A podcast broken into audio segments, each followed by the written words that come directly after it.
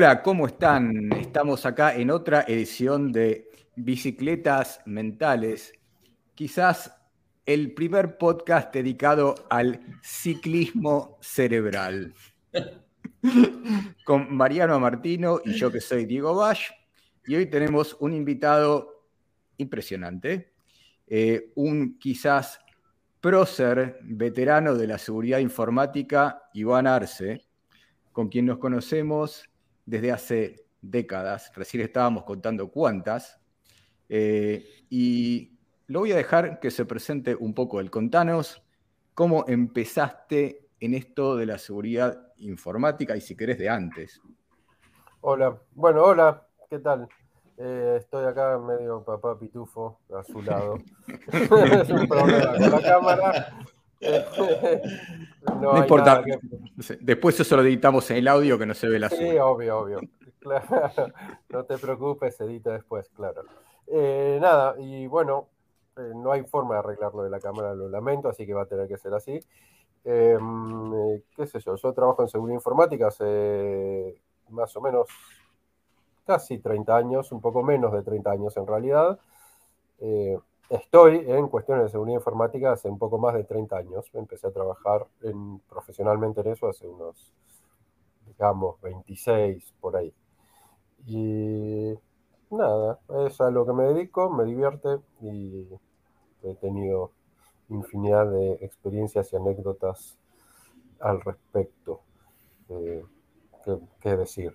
en realidad en Argentina soy, soy uno de los fundadores de una empresa de seguridad informática que fue muy conocida en su momento y que fue como la, la, cuna de, eh, de, la industria de seguridad informática de Argentina o de la comunidad de seguridad informática argentina.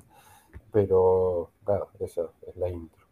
Sí, yo me, me acuerdo perfectamente bien de cuándo empezaron la empresa porque ya nos conocíamos nosotros nos conocimos en la Universidad de Buenos Aires, en la Facultad de Ingeniería, allá por el 92-93, cuando empezaba a verse la posibilidad de conectar la universidad a Internet y estábamos en un proyecto de armar un, servidor de Unix en, su momento, una máquina, ¿te acordás? Instalamos, creo que instalamos el primer Sí, no fue el primer Linux, es altamente probable que haya sido el primer Linux eh, conectado a Internet de, en una universidad de Argentina. Eh, y lo hicimos con otros amigos, aparte de la Facultad de Ingeniería de la UBA, y lo hicimos, diría, de manera clandestina.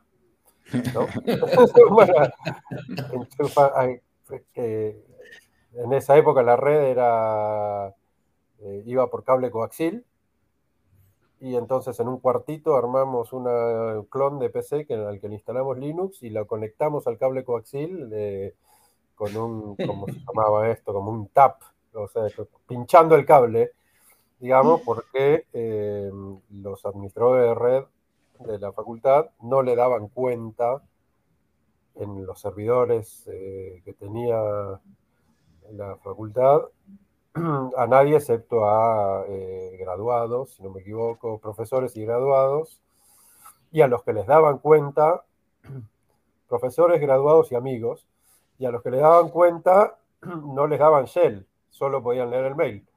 Entonces, como estábamos un poco disconformes con esa situación, pusimos nuestro servidor eh, clandestino corriendo Linux Después le fuimos agregando hardware de diverso tipo, terminales, serie. Eventualmente, no sé, pasó un tiempo y era. tenía como 400 cuentas. ¿Seguía siendo clandestino? Y sí, llegamos a un acuerdo con. No oficial. No oficial, sí, no oficial por completo. Llegamos a un acuerdo con los no docentes, porque estaba en un cuartito, pero a la noche se cortaba la luz, entonces volvíamos al día siguiente a la facultad y el file system de Linux de aquella época estaba, se destruía, lo soplabas y se rompía. Y entonces teníamos que reconstruirlo. Llegamos a un acuerdo para que no nos corten la luz. Bueno, hubo toda una serie de. Eventualmente tuvimos una línea telefónica, le pusimos un modem. Eh, todas cosas para la gente de aquella época, hi-fi, UVA era, fue mítica. Eh, y hubo también una serie de incidentes de seguridad bastante simpáticos. Sí, había gente un poco incompetente, no voy a dar nombres, eh, no sé, este, gente que por ahí cercana a mí, gente muy incompetente que se mandaba macanas tratando de aprender cómo funcionaba todo. Eh, pero bueno, esas cosas quizás mejor dejarlas en el olvido y saltearlas, pasar a, épocas posteriores. Eh, un paréntesis, nos encontramos en el mundo laboral después, un par de años más tarde, yo estaba en Telecom Argentina y en esa época estábamos eh, digitalizando los servicios de atención al cliente y terminamos usando un producto eh, de respuesta de voz interactiva, IBRs, que venía de una empresa en la que trabajaba Iván en ese momento. Eh, y recuerdo, bueno, noches tratando de hacer que estas cosas funcionaran antes de que a la mañana viniera el aluvión de clientes. pero bueno, eso fue un paréntesis de la seguridad informática. si alguien alguna vez, alguien alguna vez en aquella época recibió eh, en el lapso de una semana cinco llamados por día de un aparato de telecom diciéndole, diciéndote que tenías una factura impaga. Eh, ¿Era culpa de ustedes? Yo, hola, yo soy el responsable y em, el hecho de que te haya, haya, llamado cinco, seis o diez veces en un día es porque había un bug eh, en, la, en una de las placas del sistema que no andaba bien y entonces no detectaba cuando le contestaban y en fin. La mayor parte de las cosas de aquella época no andaban bien y había que hacerlas andar. Y bueno, eso fue también una experiencia interesante. Aprendí un montón de cosas haciendo eso. Sí, a diferencia de ahora que anda todo perfecto, ahora es que todo va ideal en el mundo. Ahora no hay bugs. Sí, em, yo, yo que, o sea, es súper raro porque los veo hablando tipo, y, me, sentaría a escuchar anécdotas de amigos. Pero terminaste en, seguridad por, por, estas, por estas formas de, experimentar y de, probar cosas nuevas o porque te gustó desde el, desde el primer momento la seguridad informática?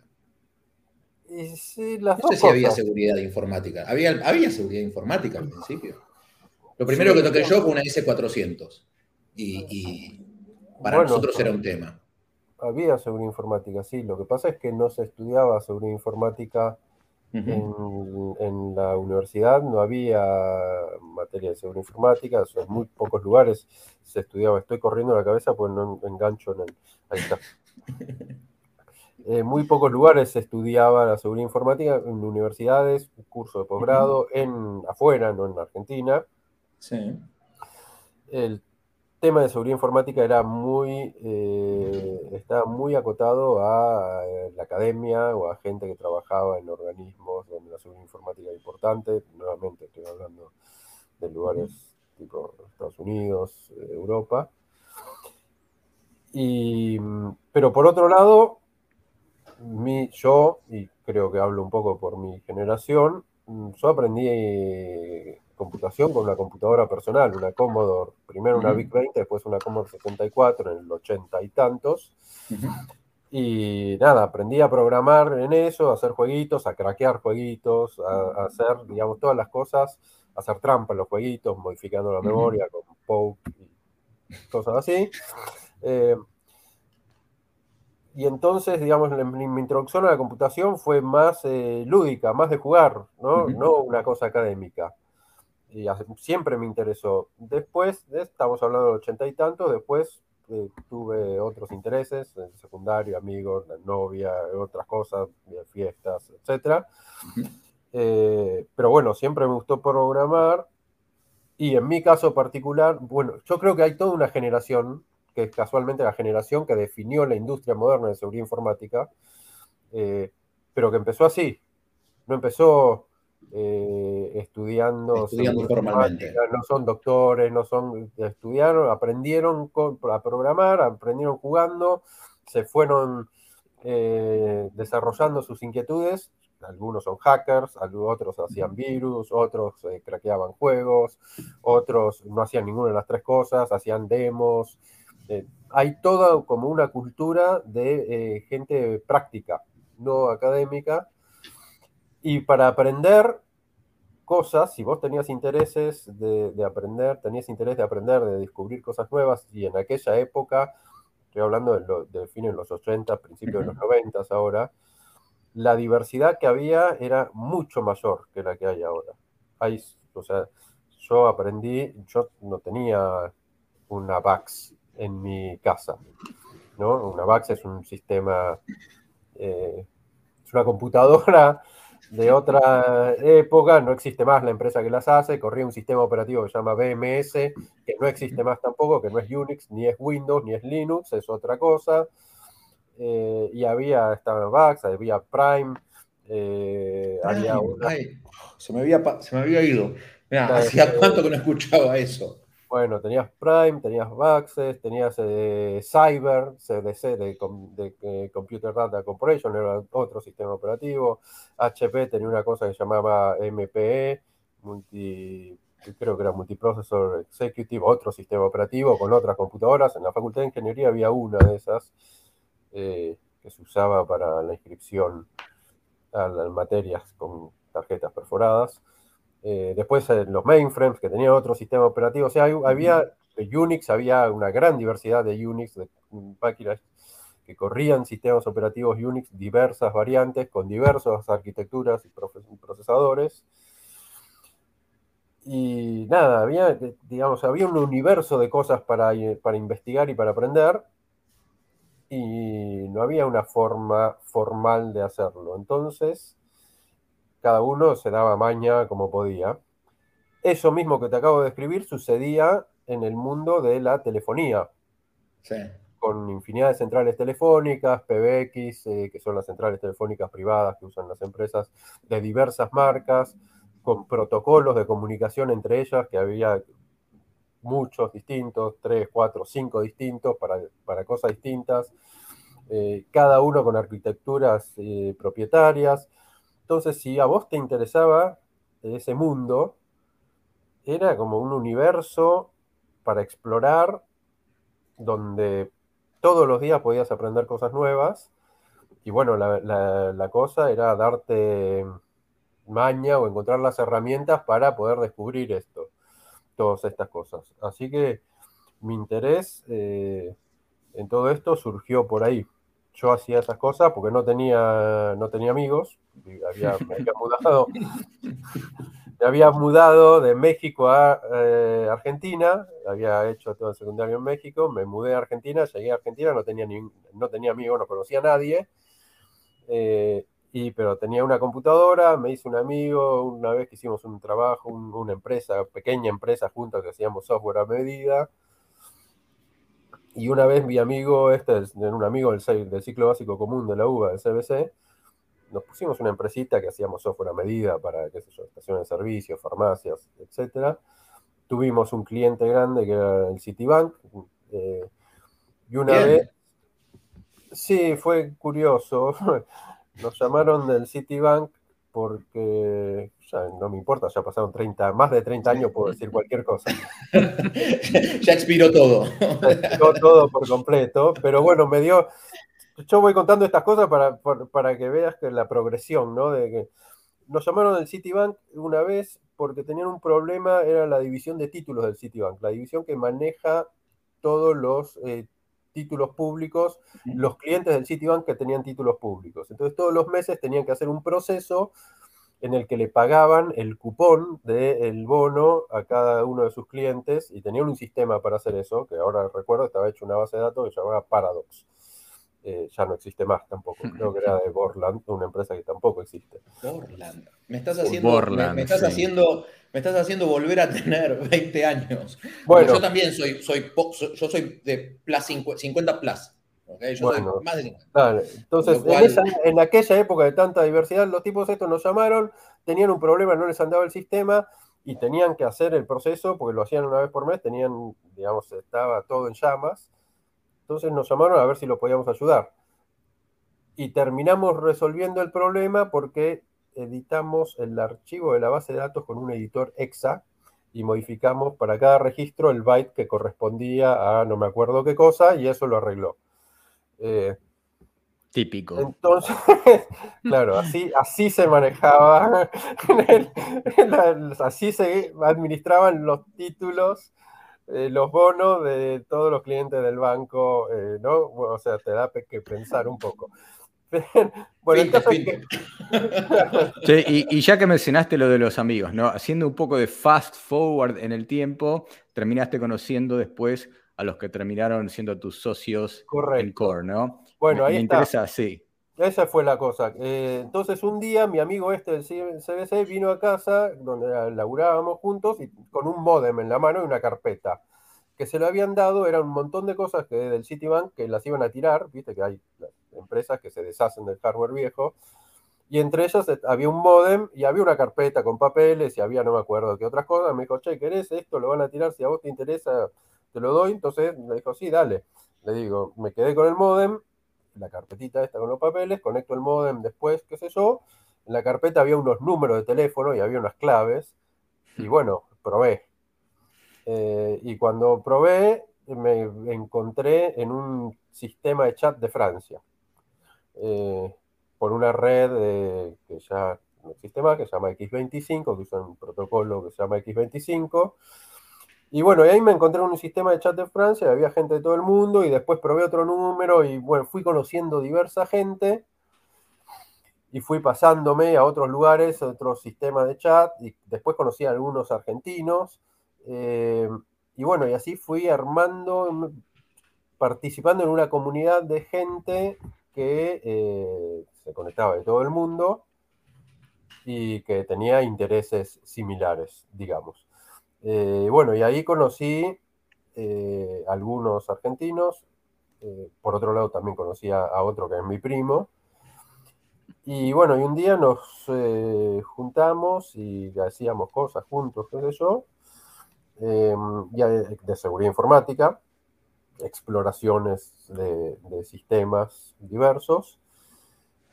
Y un día pensamos, che, todas estas cosas que hacemos que nos gustan, ¿por qué no nos dedicamos, por qué no laburamos de esto? Digamos? ¿Por qué no hacemos esto mismo, pero eh, como un trabajo para vivir de esto? Y bueno, y eso es lo que pasó y así es que fundamos la empresa, que es a lo que ibas. ¿Eso en qué año fue?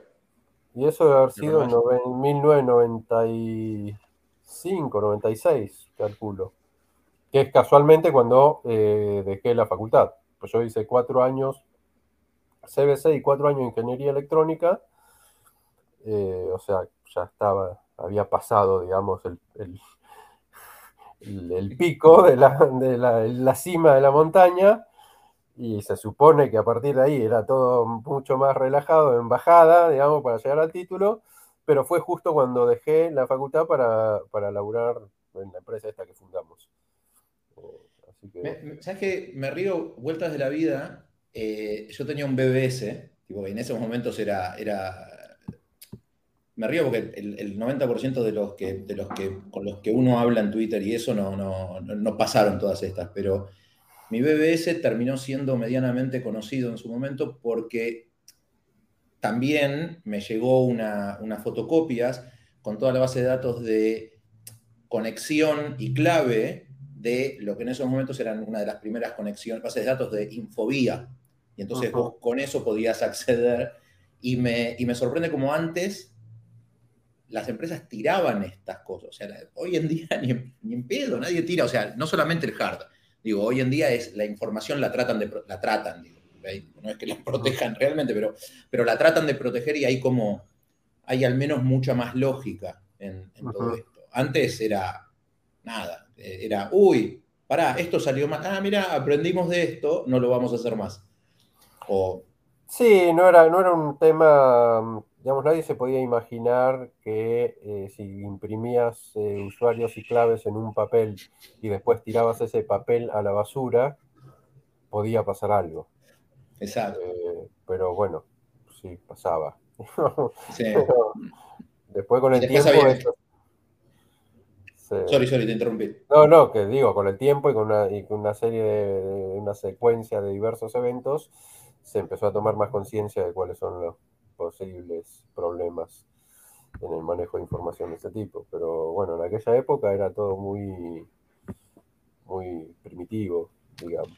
Sí, de hecho, por ejemplo, recuerdo que en esas épocas era bastante común guardar las passwords en archivos de texto y lo abrías y mirabas la password. Todavía no se le había ocurrido a la gente que era un problema que alguien pudiera mirar las passwords de los otros. O incluso, ¿te acordás que usamos el Telnet, que era una forma de conexión de servidores internacionales o como sea, donde las passwords viajaban así nomás y cualquiera podía mirarlas? Y si veías la password de fulanito, ah, bueno, puedo conectarme como fulanito a ese mismo lugar. Pero sí, sí, las conexiones, las conexiones eh, eh, vía red no estaban cifradas en general. Pasó mucho tiempo eh, hasta que por defecto las conexiones por red se cifraran con TLS o con SSH, pero en aquella época iba todo texto plano y cualquiera que, que viera los paquetes que pasaban por la red podía capturar claves de otros usuarios y usarlas como si fueran el otro usuario y listo. Cosa que sucedía frecuentemente todo el tiempo. Era como un festival eso. Sí. el, festival el festival del texto plano. Justamente estaba pensando, ¿no? Al principio no se me ocurre que la seguridad informática fuera algo vendible como es hoy. Y me pregunto algo que supongo le va a interesar bastante a Mariano, que es cómo fue la evolución de la empresa, empezando, digamos, sin ánimo de desmerecer tipo kiosquito argentino a convertirse en, una empresa seria e importante, digamos. Y bueno, es que también es una cuestión de época, ¿no? Nosotros empezamos, tuvimos, empezamos con dos contratos distintos, eh, desde el principio, digamos, desde el momento cero.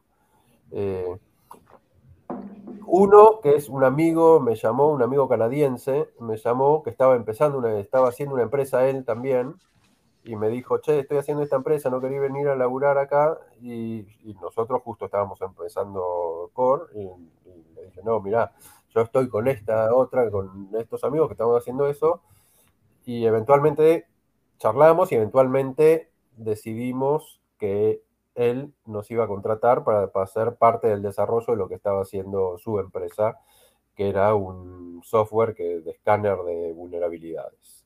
O sea, un software que busca en la red todas las computadoras que hay en la red y busca, trata de determinar si esas computadoras tienen vulnerabilidades conocidas. Eh, que en esa época, 95 por ahí, eh, había ya una empresa, Internet eh, Security Systems, ISS, que hacía eso. Y era una empresa que ya estaba, digamos, que era comercialmente viable. O sea, era el auge o el inicio de, eso. Entonces, laburamos desarrollando ese software para ellos. Hicimos más o menos como 30-40% del producto. Eh, nos pagaban, digamos, desarrollo, como se hace todavía hoy. Te contratan en desarrollo, te pagan todos los meses. Eh, ese fue uno. Y el otro laburo que hicimos fue una auditoría del sistema de aduana de Argentina, de toda la aduana argentina, eh, de todos los sistemas, que es un laburo que conseguimos vía un contrato del Banco Mundial porque mis socios con los que fundé la empresa, varios de ellos habían trabajado antes en la AFIP, en un grupo que se armó en la AFIP de seguridad informática especial. Estamos hablando de gente de 18 años, ¿no? 16, 18 años, eh, bastante jóvenes, que aparte dentro de la estructura de la FIP eran como unos eh, alienígenas. Me acuerdo de uno, de mis amigos, iba, eh, tenía el pelo por, por, los hombros, iba en bermudas y ojotas. A, a FIP, a laburar en un lugar este que estaba en el sótano del, del edificio de AFIP, que era como una oficina, pero eran los que estaban eh, analizando todos los eh, proyectos tecnológicos y trataban de, encontrar vulnerabilidades y de romperlos y de encontrar los problemas. Eh, o sea, era un grupo bastante especial y bastante reconocido internamente porque habían hecho cosas importantes. Entonces conseguimos eso. Entonces con esas dos cosas empezamos el laburo, la empresa, y después muchas de las cosas que hacíamos era investigar, eh, buscar vulnerabilidades, investigar software, hacer investigaciones y publicar reportes técnicos en, Internet, en las listas de mail, etc. Y con eso fuimos, y con, los laburos que hacíamos, y con eso fuimos ganando una cierta reputación a nivel eh, internacional y entonces, bueno, nos, nos, contrataban, unos nos contrataban y veían estas cosas que hacíamos y nos contrataban y los que nos habían contratado te hacían, daban referencias y así, fuimos, eh, fuimos creciendo. Así que así empezó, así empezó todo. O sea que, espera, sorry que haga una pregunta, la pregunta de, negocio. O sea que la venta de ustedes era más técnica que, ir a ver a alguien de negocio y explicarle, no sé, para usar el ejemplo del City. ¿Sí? sí, empezó completamente así. Fue una venta técnica por reputación y por, y por eh, eh, digamos, las, las cuestiones que publicamos, que eran eh, técnicamente eran, eran avanzadas o sofisticadas o que demostraban cierto nivel de, sofisticación y conocimiento en lo que hacíamos. y bueno, así fuimos creciendo, em, armamos una, empezó con una empresa de consultoría de servicios. Eh, después en el 98, si no me equivoco, eh, McAfee, o en aquella época se llamaba Network Associates, pero era McAfee, McAfee Network Associates se habían fusionado, bueno, compró a la empresa canadiense, adquirió la empresa canadiense en treinta y tantos millones de dólares, que en esa época era un montón, eh, por el producto este que habíamos hecho nosotros. Ah, y entonces ahí pasamos a laburar laburamos más o menos que un año, dos años para en McAfee, como, también como subcontratados, seguimos desarrollando este producto. Eh, pero bueno, ahí lo que, lo que descubrimos, también en esa época, bueno, ya estábamos haciendo el laburo de consultoría, de analizar cosas, hacíamos, digamos, teníamos acá una cartera de clientes importantes, Microsoft era uno, hacíamos eh, auditoría de seguridad de sus, de sus productos algunos de sus productos. Eh, Amazon era otro. Hacíamos eh, también eh, análisis de seguridad y, testeábamos a Amazon todos los años. Pero esos eran servicios que vendíamos. Y cuando, cuando McAfee compró a la empresa esta canadiense, nos avivamos o nos dimos cuenta de que nada, que los productos por ahí tenían un valor, Sentido. claro, se percibía su valor un poco más. Eh, y pensamos en empezar a desarrollar productos de seguridad. No solo vender servicios, sino desarrollar nuestros propios productos. Ideamos tres productos que ya veníamos pensando, que teníamos en mente. Eh, y empezamos a desarrollarlos. Eh, habíamos hecho no, no habíamos hecho todavía, pero muy, muy cerquita, en Argentina hicimos, mandamos mail. Mail es un folleto impreso, ¿no? No me acuerdo si era un folleto impreso o un fax. Primero creo que fue por fax y después folleto impreso, ofreciendo nuestros servicios de consultoría a 300 empresas. De esas tres que habíamos conseguido, digamos. Los, comienzos del spam. Sí, sí, totalmente. Totalmente eh, físico, ¿no? Spam en papel. Sí, sí. Eh, con un folletito, en un sobre, lindo, qué sé yo. Bueno, no era tan lindo, pero nosotros en aquel momento pensábamos que tenía era. ganas, tenía ganas, tenía mucha pila. Sí, sí, había una cosa que era una imagen de una mano agarrando un cerebro no era, no era, no era del todo, comercialmente por ahí no era mejor, lo mejor, pero qué sé yo. Mandamos esos y para hacer la corta, en definitiva, de los 300 esos que mandamos, recibimos, terminamos con un contrato de un banco, el Bank Boston de Argentina, que tenían toda una serie de problemas de, de la auditoría externa de su casa matriz, que encontró un montón de problemas de seguridad que tenían que resolver y no sabían cómo resolverlos. Entonces nos contrataron para que los asesoremos sobre cómo resolverlos. Y nosotros dijimos, mira, acá lo que tenés que hacer es esto, esto, esto, esto, no sé, single sign-on, eh, una cosa de control de accesos en función de roles. te interrumpo, te, interrumpo un, momento. Eh, en ese, o sea, hasta ese momento ustedes lo que hacían era auditoría de vulnerabilidades y después pasan a resolver esas vulnerabilidades. No. Para explicarlo. No, no, no pasamos a resolver. Nosotros hacíamos, buscábamos vulnerabilidades, dábamos recomendaciones.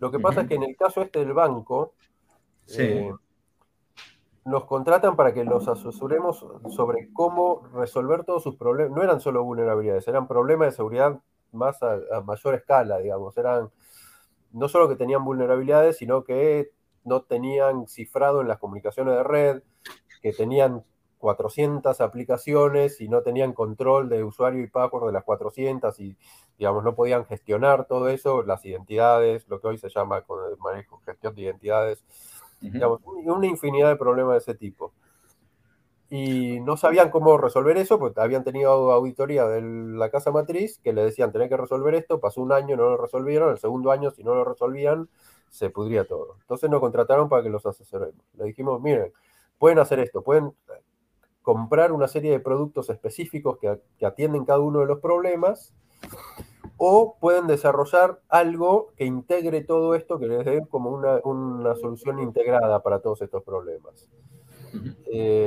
Bueno, y con los pros y los contras, qué sé yo, eventualmente decidieron esto último, desarrollar una solución, buscar una solución integrada. Entonces hicieron una, licitación y nos invitaron a participar. Y bueno, participamos y ganamos la licitación. Habíamos competido con IBM y otros que llamaban CA, Computer Associates, y no me acuerdo cuál era. Había tres o cuatro empresas grandes, grosas, y nosotros. Y ganamos nosotros. Eh, el único problema es que nosotros teníamos la idea de un producto, no teníamos el producto. Sabíamos lo que había que hacer, pero bueno, había que hacerlo. Eh, bueno, entonces ahí nos contrataron para hacer eso. Y, y nosotros pensamos, bueno, estos tipos tienen este problema, pero este problema que tienen estos tipos de Bank Boston seguramente lo tienen todos los otros bancos. Entonces, en lugar de hacer una solución para ellos, ¿por qué no hacemos un producto que después vamos a vender a otros bancos? Entonces, ese fue, digamos, el primer producto que encaramos. Después agregamos otros dos productos en los que desarrollamos que eran complementarios. Este era uno que proporcionaba una solución integral de seguridad para, una red corporativa que incluía miles de cosas, single sign-on, cifrado de comunicaciones, eh, control de accesos eh, por roles, descentralizado, eh, em, lo que hoy se llama EDR, o, sea, control en los desktops de qué aplicaciones podés correr, no sé, un montón de cosas. Eh, igual lo cuenta de forma muy modesta, pero cabe destacar que en esa época ellos ya eran bastante un referente en Argentina para cualquiera que tuviera interés en la seguridad informática y empezaron a atraer gente muy talentosa que por ahí Iván quiere nombrar algunos, si quiere dar nombres, no sé, pero gente que se hizo bastante conocida a nivel internacional, gente que terminó en Google, en lugares buenos. Sí, bueno, originalmente, digamos, yo creo que es, eh, eh, cuando empezamos la empresa, la, empezaron a laburar eh, los, socios. estaba Ariel Futuransky, que había ganado una olimpiada, o había competido, ganado varias veces olimpiadas informáticas en, en diversos lugares, medalla de de oro, de plata en diversos lugares. Eh, y eso una vez salió en, una, en la tele, no me acuerdo en qué programa, y en ese mismo programa estaba el director de la FIP. Y eso es lo que motivó que lo invite a armar el grupo este especial que se armó en la FIP. Él, a su vez, conocía a esa anécdota. Por un programa de televisión. Y era re joven, y, pero entonces el tipo dijo, uh, wow, este pibe es un grosso, que mm, voy a, lo voy a invitar a que venga a laburar acá, a armar un grupo para dedicarse a estas cosas. Bueno, ese grupo fue como, como la, el núcleo inicial de masa crítica de gente que eran todos, yo no, no estaba en ese grupo, ahí estaba Emiliano, que es mi primo.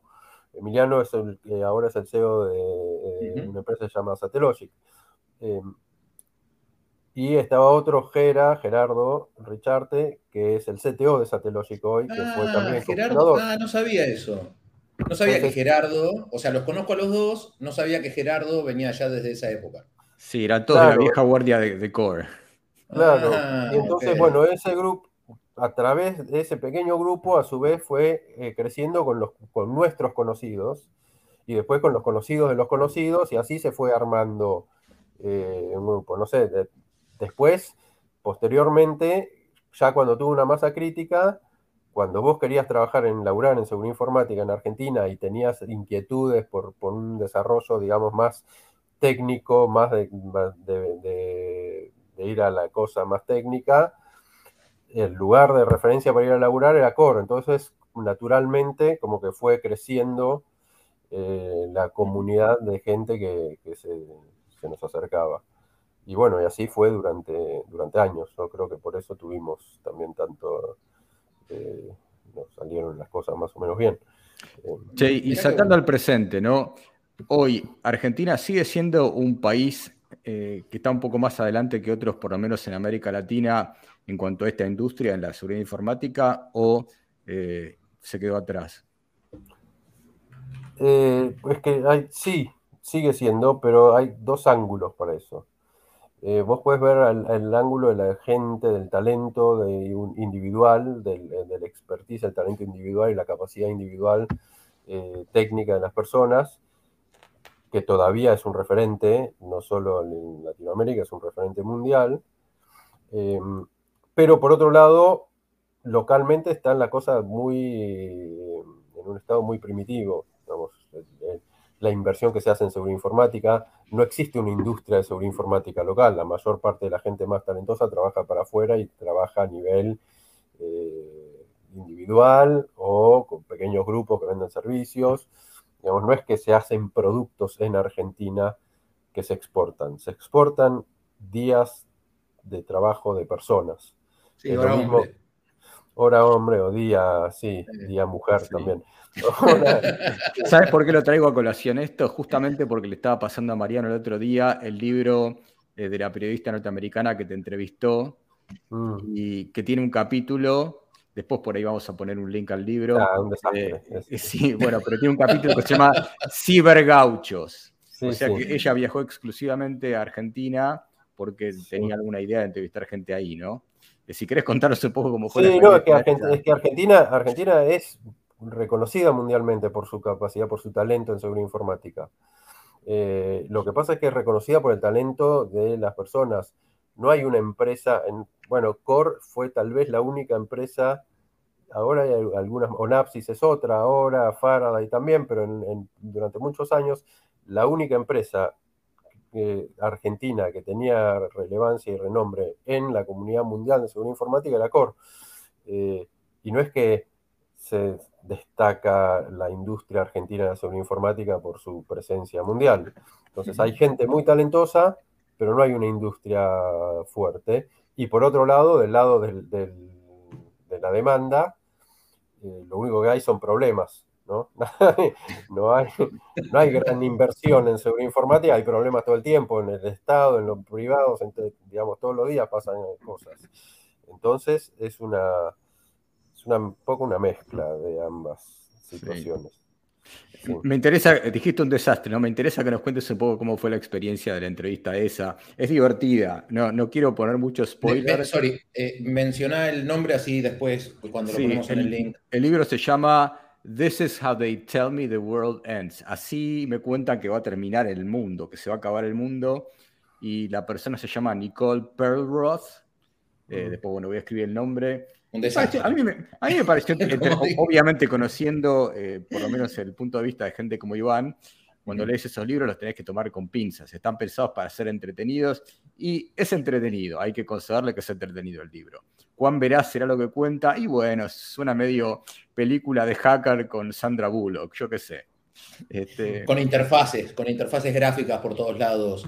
Eh, e, Iván, e Iván en cueros con, con abdominales marcados.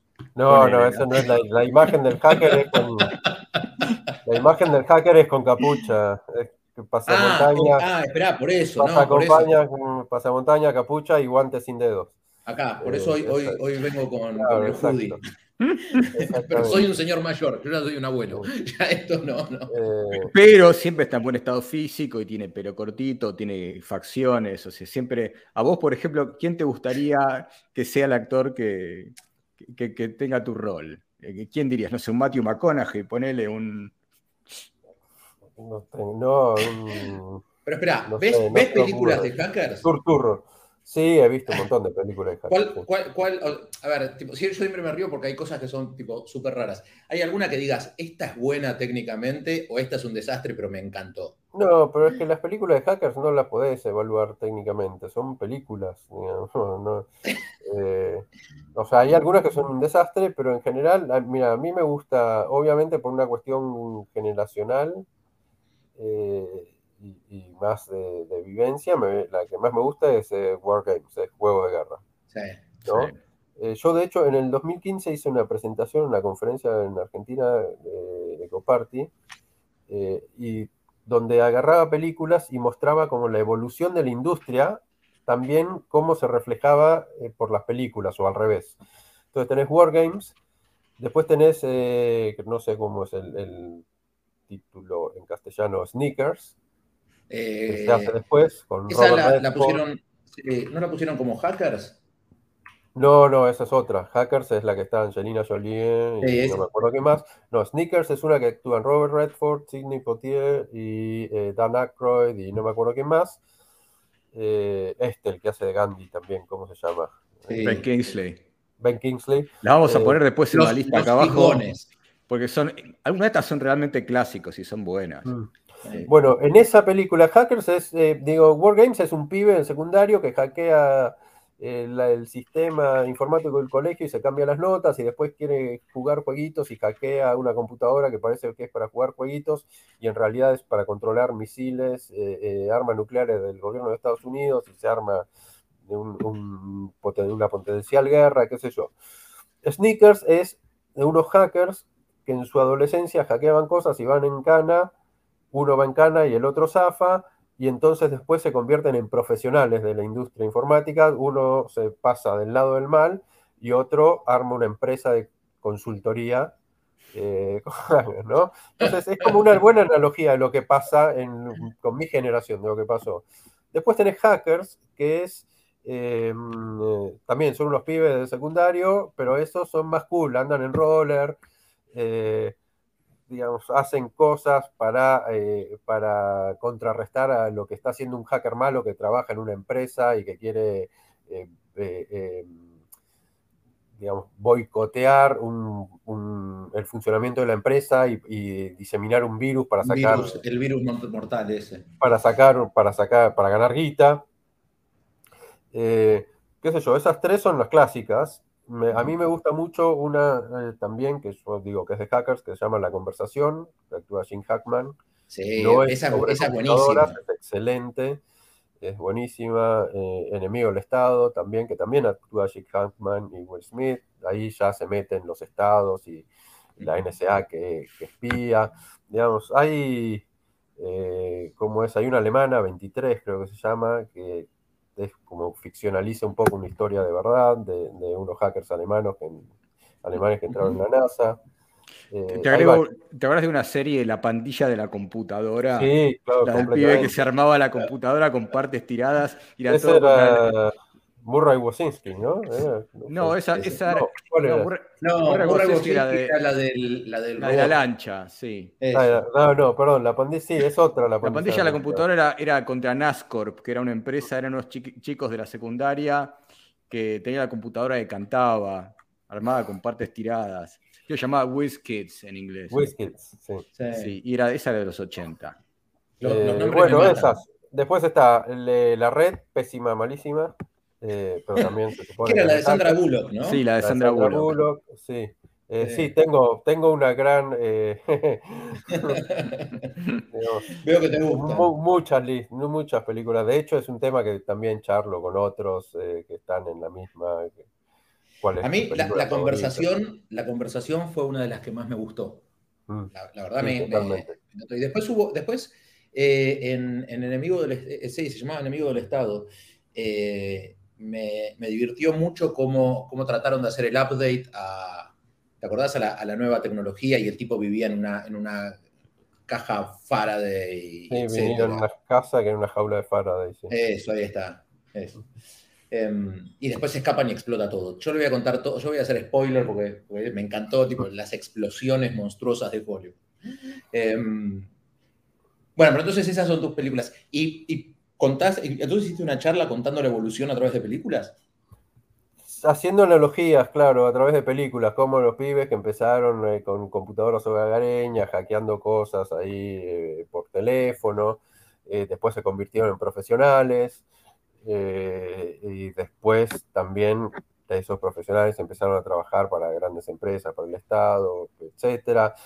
hay todo una, hay, hay una, también cómo pasó de ser de lo de la seguridad informática y los hackers, pasaron de ser unos nerds que nadie, con los que nadie quiere tener ninguna relación, a ser algo cool, ¿no? Y, la película Hackers es el hito en donde hace esa, donde, pasa eso. A partir de ahí ya es más cool ser un, hacker. Eh, entonces, nada, ahí se había hecho una charla con, eso, sí. Che, ¿sabes que justo ahí nombraste lo de, lo de las corporaciones y, los actores Estado o los Estados-Nación? Eh, hay, y, tal vez esto tiene que ver con, cómo se desarrolla una industria.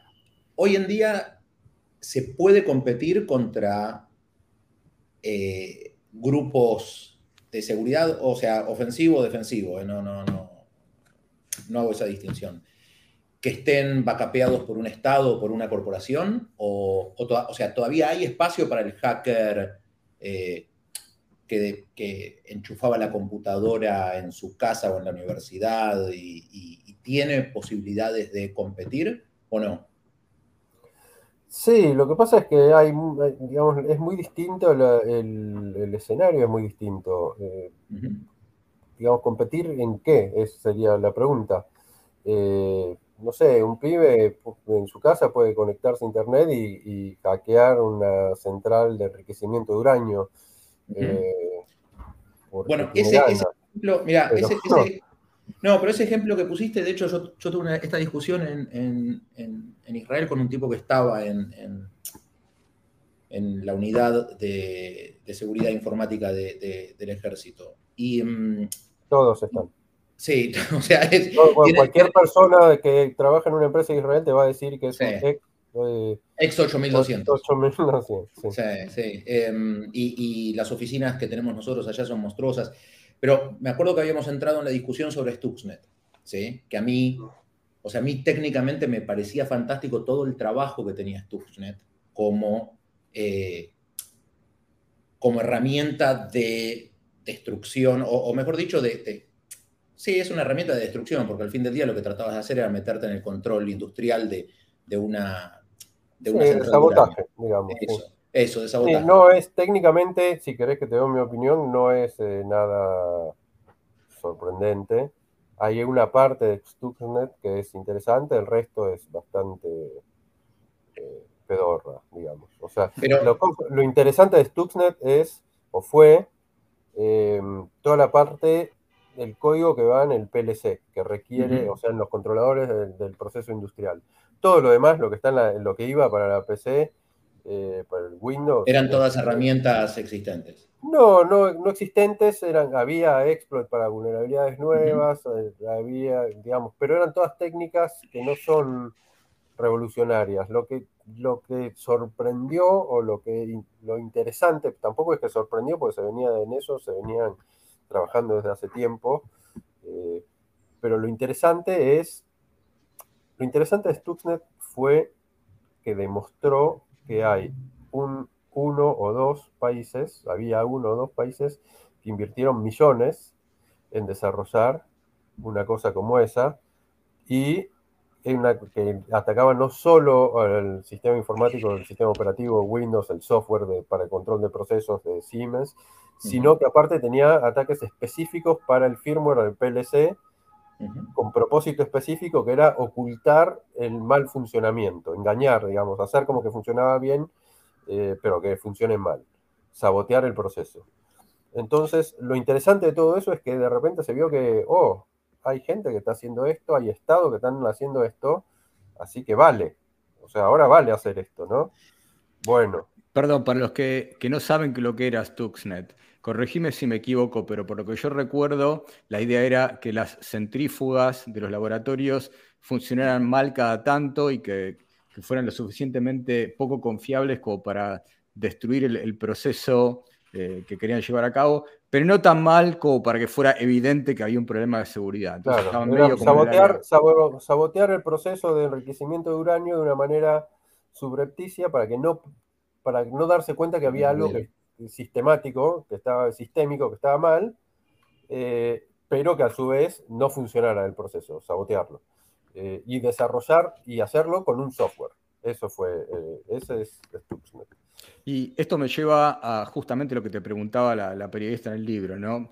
Que la pregunta que ella hace, que me causó mucha gracia a mí, es eh, si los argentinos que están trabajando en encontrar exploits se los van a vender a los gobiernos buenos. Si vos te reís diciendo, los gobiernos buenos. Los gobiernos buenos, los gobiernos son gobiernos y están todos... O sea, yo leo esa frase como la dice ella y obviamente e, e, ese tipo de persona está muy sesgada, digamos, con, los buenos y los malos, y en realidad, bueno, los gobiernos son los gobiernos, es todos contra todos, y yo qué sé. Bueno, en el mundo de la seguridad informática suceden al menos, por lo menos dos cosas. Una es, hay un montón de gente en seguridad informática, en otras cosas también, pero hay un montón de, gente que no tiene conocimiento ni interés, ni, ni, eh, ni está al tanto de las cuestiones geopolíticas entre los países, y no tiene esa visión de buenos y malos y del eje del mal y qué sé yo. Simplemente tiene capacidades técnicas. Yo encontré este problema, viene un tipo con una bolsa de dólares. Viene alguien, vos encontraste un problema de seguridad, ¿no? No estás al tanto de las cuestiones geopolíticas, de quiénes son los buenos, los malos, eh, qué sé yo. Y viene un tipo con una valija de dólares, con un bolso con dólares que te lo quiere comprar y viene otro con otro, un bolso con más dólares que te lo quiere comprar. ¿A quién se lo vendes? Eh, y el, análisis en ese caso para mucha gente es se lo vendo al que, al que tiene el bolso que pesa más. No hago una, una investigación minuciosa a ver quién es este tipo, qué es lo que quiere. Los dos tienen bolso con dólares. No, no es que hay una gran distinción entre unos y otros.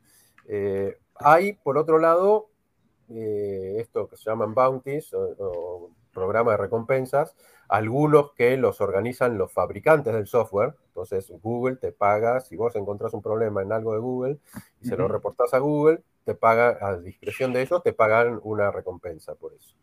Eh, entonces, se lo puedes vender a Google o se lo puedes vender a la empresa que después, o a alguien que después se lo va a vender a otro que lo utilice para hackear teléfonos de Google.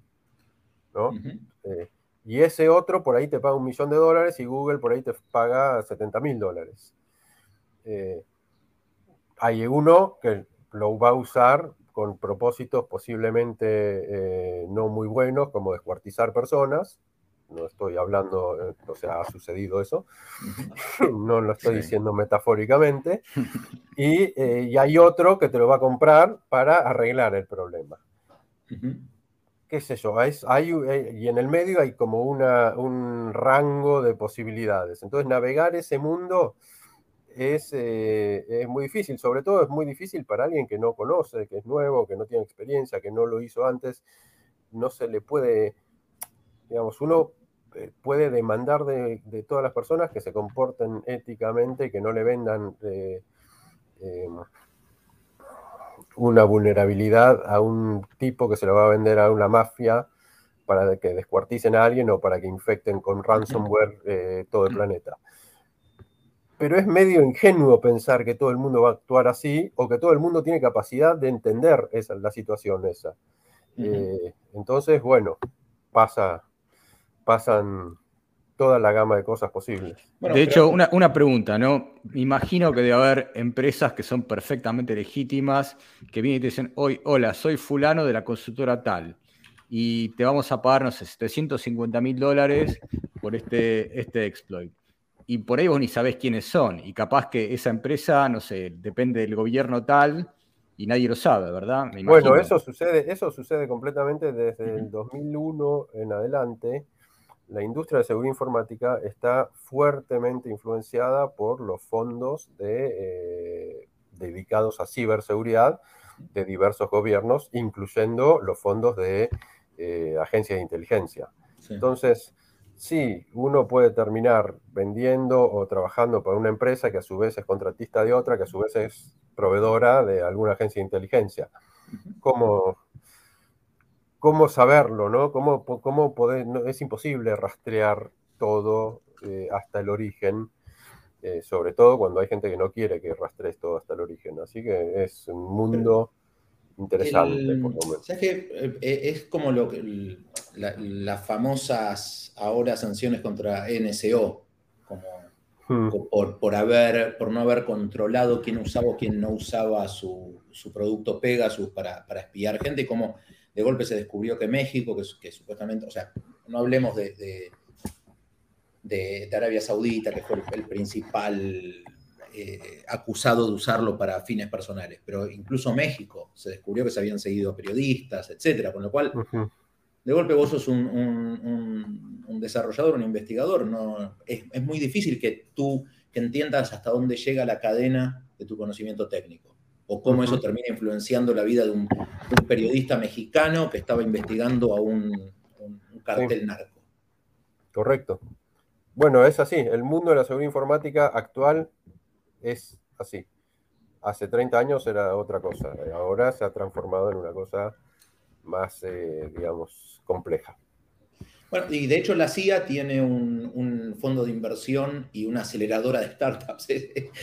cuando, cuando lo lanzaron, me acuerdo que. Sí, Inqutel, cuando me acuerdo que cuando lo lanzaron, yo era como, wow, esto es, esto es al público, es, es, abierto. Evidentemente deben ya tener eh, presencia en el resto del mercado.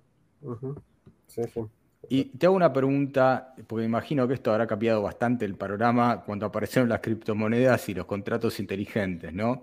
Eh, me imagino que hay bastante gente, no sé si conoces alguno, que se dedique en forma profesional a encontrar agujeros y, barrerse contratos inteligentes. Yo por lo menos lo veo desde afuera. Eh, sí, sí, conozco, varios eh, ex core que trabajan eso legítimamente, ¿no? no a robarse, no, se dedican profesionalmente, que yo sepa, a robarse criptomonedas, sino a auditar contratos, encontrar problemas y, digamos, eh, documentarlo. Y, El otro día tuiteé que, que, me hubiese gustado entender que, cómo, cómo, era el negocio de la auditoría de, criptomonedas antes para, para haber invertido en alguna de esas empresas, porque es increíble la cantidad, o sea, es increíble cómo, tienen tapado su, agenda para, tener nuevos clientes, de la cantidad de demanda que hay para hacer auditorías reales sobre eh, vulnerabilidades y seguridad. Y sí, hay mucha demanda porque es un mundo eh, muy diverso y con, una gran cantidad de iniciativas de ese tipo. Hay mucha plata em, Y, te hago una pregunta para, y, termino de, hacer preguntas sobre, sobre geopolítica, porque si no me van a cerrar también mi conectividad. Este, eh, viste que, viste que pre-Rusia-Ucrania todo el mundo hablaba de los hackers rusos y cómo los hackers rusos iban a pagar un país y cómo bla, bla, bla, y los ucranianos eran capaces de desactivar la, la grid, ¿cómo se llama la grid? La, Sí, la red eléctrica. Eso, la red eléctrica, bla, bla, bla. Y al final empezó esta, esta guerra entre Rusia y Ucrania y no, o, no estamos viendo titulares sobre, sobre ciber o, había demasiado hype. Que, vos, vos que sos el que sabe, que, ¿cómo lo ves? No, yo no sé tanto sobre lo que hacen los rusos y los ucranianos. hay, mucha, hay mucha gente que, habla sobre el tema, pero en realidad no, nadie sabe mucho, de verdad. Eh, pero está más informado. yo lo que creo es que, por un lado, hay una burbuja al respecto de la cuestión de los ciberataques por Estados-Nación y en la necesidad de que todos nos protejamos de eso. Eh, que es una burbuja que es interesada, es una manera de vender cosas a las empresas, es una manera de obtener, de conseguir presupuesto, hay, digamos, hay una serie de, una combinación de intereses, hay algo de verdad también, porque hay, digamos, evidencia de que esas cosas suceden, de que existe eso, no es que es un invento. Pero la magnitud de todo eso por ahí no es la misma que la de los problemas de ransomware para, con propósitos puramente financieros, digamos, ¿no? De ganar plata por un grupo de personas. Hay algún punto de contacto. Eso por un lado. Y por otro lado, eh, Entonces se, fue armando toda una burbuja, una cosa que al final no resultó ser, ah, era esto, no, no era como imaginábamos. Por otro lado, estamos hablando de una guerra. Digamos, vos podés hackear lo que quieras, pero si tirás una bomba eh, que revienta todo, no necesitas eh, hacer. O sea, para mí la cuestión de, los ciberataques o de, de los ataques informáticos está mucho más asociada al espionaje que a la guerra. Es mucho más fácil verlo y, entenderlo desde el punto de vista del espionaje que desde el punto de vista de la guerra, de controlar cosas. Lo que pasa es que en las películas es lindo ver que el grupo de hackers de, no sé quién controla la red eléctrica y apaga cosas y prende luces. Digamos, son cosas que pueden, se pueden hacer. Eh, no es, no descarto. Pero frente a una bomba. claro. Yo ayer estaba escuchando bastante sobre el tema de lo que pasó en Twitter. Eh, me imagino que vos lo conoces a, Match, ¿verdad? Del de Loft. Sí, lo conozco. Lo conocí en era... 1992. sí. conocemos, sí. Sí, me, recuerdo que sí. No sé si estás al tanto de lo que pasó en esa empresa en particular, porque obviamente una de las partes importantes de la guerra es la, la propaganda de la guerra psicológica y Twitter medio que es una empresa que quedó en el medio de todo eso y él se fue hace poco y bueno, ahora hizo una declaración, no sé si les va a hacer juicio o qué, eh, de que lo, despidieron por traer a colación que realmente el estado interno de la seguridad de esa empresa eh, no estaba en las mejores condiciones. No sé cuánto conoces vos del tema o si tenés alguna opinión. Conozco, no tengo una opinión, conozco a Match, eh, leí lo que declaró, que en realidad publicó un par de documentos describiendo las cosas. Hay un poco de todo en esos documentos, hay muchas cosas que son esperables de cualquier empresa grande y de los problemas de seguridad que tienen las empresas grandes no son sorprendentes, no significa que eso sea bueno para nada, pero es, digamos, hay que ver si lo que le pasa a Twitter es significativamente peor o distinto de lo que le pasa a empresas similares. Puede ser. Eh, digamos, no tengo una, no, no, digo, oh no, Twitter desastre, está todo en llamas, todos son un. terminar con Twitter. Ni tampoco creo que Matt sea el salvador de, la Internet mundial. Eh, lo conozco y sé que es un tipo que se preocupa por las cuestiones de seguridad y de, privacidad y que tiene, digamos, su carrera y el foco de lo que hace está en eso. Entonces es difícil tener una opinión sin conocer a fondo las cosas.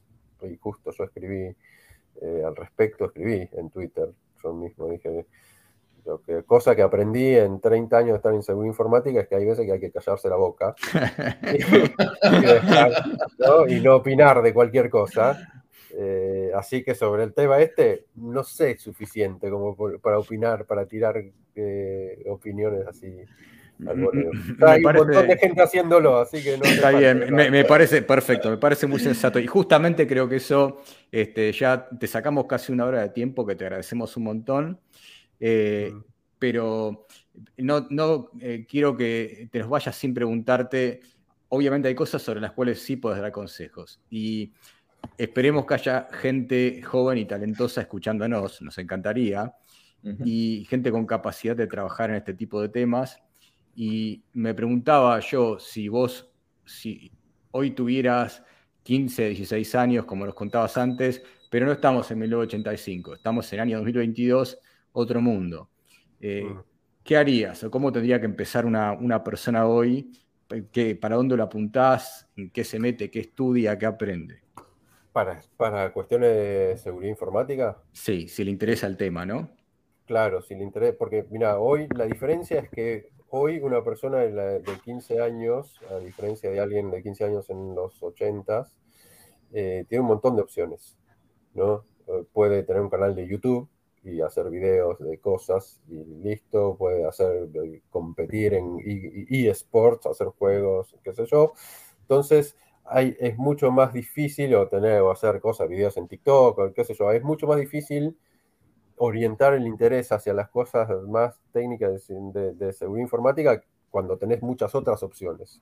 Para el que está interesado en cosas de seguridad informática, yo lo que diría es los pasos iniciales son dos, aprender a programar, o sea, olvídate de cosas de hacker, de todo. Primero aprendí a programar, preferentemente algo lo de más bajo nivel posible, o sea, lo más cercano al hardware posible, no JavaScript, sino, qué sé yo, eh, C o Assembler, o si eso es demasiado bajo nivel, qué sé yo, Python, o si quieres ser un poco más eh, moderno, estar un poco más eh, actualizado con los tiempos actuales, Go o Rust. pero aprendí a programar en eso, en alguna de esas cosas, ¿no? Agarrarle el gusto a, programar y a experimentar, a hacer proyectos propios. Y la segunda es participar en eh, Capture the Flag, en concursos que se mm. hacen en un montón de cosas online o en, o en eventos, eh, conferencias de hackers de diversos tipos, que son competencias de ejercicios o de resolución de problemas. Con esas dos cosas, si vos le agarrás la mano y te gusta, tenés para arrancar y para ir buscando un camino. En el mundo de la seguridad informática actual tiene infinidad de eh, especializaciones. Eso por un lado es un, para mí es un problema, pero también es una, posibilidad de crecimiento profesional y de carrera. Es un problema porque hay, hay súper especialización y hay muy pocos generalistas que entienden un poco de todo. Hay gente más de mi generación la que es generalista y perder esa capacidad de generalizar y de conectar diversas cosas es peligroso. Pero para iniciarte y para hacer una, em, empezar un camino, empezar por ahí. Y después fíjate que te gusta y anda por ahí. Esa es mm. la recomendación. Muy bien, me parece buenísimo, muy útil lo que acabas de decir. Después vamos a poner eh, todo esto por ahí, algún link o alguna cosa este, como para pointers para que alguien empiece. Igual, qué sé yo, sí, estoy de acuerdo. Lo más obvio es empezar con, con SEO, con algún procesador, algo que te interese, eh, como empezamos todos. Y bueno, no sé si querés este, decirle a nuestros oyentes dónde te pueden encontrar, si en Twitter, por ahí no sé si querés que lo tenés privado o eh, alguna cosa que te guste comentar. No, qué sé yo, en Twitter estoy ahí, tengo el usuario 4 de Gifts for the Gift eh, que también es una referencia a una cosa antigua. Eh, como clave, es una, era, el, nombre de usuario por default de un sistema operativo que corría en, las computadoras Silicon Graphics. hay muy poca gente que lo, que lo recuerda, no importa. Eh, y nada, estoy ahí, qué sé yo, estoy, tengo la cuenta cerrada porque es más sano Más sano para la cabeza. Es más saludable si no escribís cualquier cosa y se arma quilombo. Y bueno, no escribo cualquier cosa, pero más o menos está acotado el quilombo que se puede escribir. Bueno, pero porque, le importa, porque le importa a la gente lo que decís. Otros escriben cualquier cosa, no le importa a nadie. Eso, después vienen las preguntas de ¿por qué a nadie le interesa? Pero para, hablando de esta, de la sanidad mental. ya hablamos de la sanidad mental sobre, sobre los problemas de Twitter y ahora, y ahora volvemos a Twitter. Pero Em, por si alguien nos está escuchando y, no es experto en, seguridad informática ni le interesa, sino que es un usuario final, ¿sí? Viste que vivimos en un momento en el cual, uy, salió el último parche, eh, o, acaban de descubrir que con TikTok pueden hacer un salto lateral y bla, bla, bla. Eh, ¿les da, ¿Tenés algún consejo para el usuario final, para, el que es un usuario normal de Internet? Pones doble factor de autenticación en todas las cuentas que puedas, de todas las cosas que uses. Fantástico. Eh, no reuses tus mismas claves en todos lados. no, tampoco que uses una clave distinta para cada cosa que usas, pero trata de usar claves por grupos de cosas, todas las cosas que sean más o menos de la misma importancia, o sea, no uses la misma clave para el home banking que para Twitter o para TikTok, ¿no? O Instagram, qué sé yo porque tienen importancia distinta. No querés que si te sacan alguien obtiene tu clave de Twitter, también pueda entrarte en home banking. Usa dos distintas. Por ahí usas una para las redes sociales y otra para las cosas más importantes y otra para las cosas intermedias, qué sé yo. Otra para la FIP, otra para esto. Entonces, trata de separar tus eh, intereses y tus identidades de una manera un poco razonable. Pone doble factor de autenticación a todo lo que puedas mantener tu sistema operativo, tu teléfono actualizado. Si estás usando un teléfono de un proveedor que no te actualiza los parches eh, de seguridad regularmente, lo lamento mucho. Tiralo. Qué lástima. Claro, es, es una lástima decirle a tu proveedor, hacerle quilombo y, y demandarle que te lo arregle o cambiarte, usa otro teléfono. Es difícil. Eh, y nada, y después no te creas todas las cosas que se dicen en la televisión sobre ataques y cosas, pero tampoco te creas todo lo que, le- lo que recibís. Si recibís. WhatsApp de gente que no te conoce, desconocida, que no conoces, pidiéndote cosas, pidiéndote datos personales, qué sé yo, desconfía. Bien. Eh, con esas reglas básicas, más o menos, yo creo que se puede uno manejar. No son nada infalible, digamos. Bueno, bicicletas mentales es servicio. Sí, eso, total. Che, Iván, muy bueno conocerte acá directamente eh, y mil gracias por estar. No, de nada. Gracias. Lo mismo digo. Bueno, muchas gracias a todos por, por aguantarnos y escucharnos este rato. Eh, no se olviden de dejarnos like y todas esas Like, cosas, compartir, demás. En Spotify nos pueden dejar eh, unos seis estrellas, creo que cinco es el máximo, ¿no? Cinco estrellas estaría buenísimo. Y bueno, nos vemos la próxima. Hasta pronto. Chao, un abrazo. Chao. chao, chao.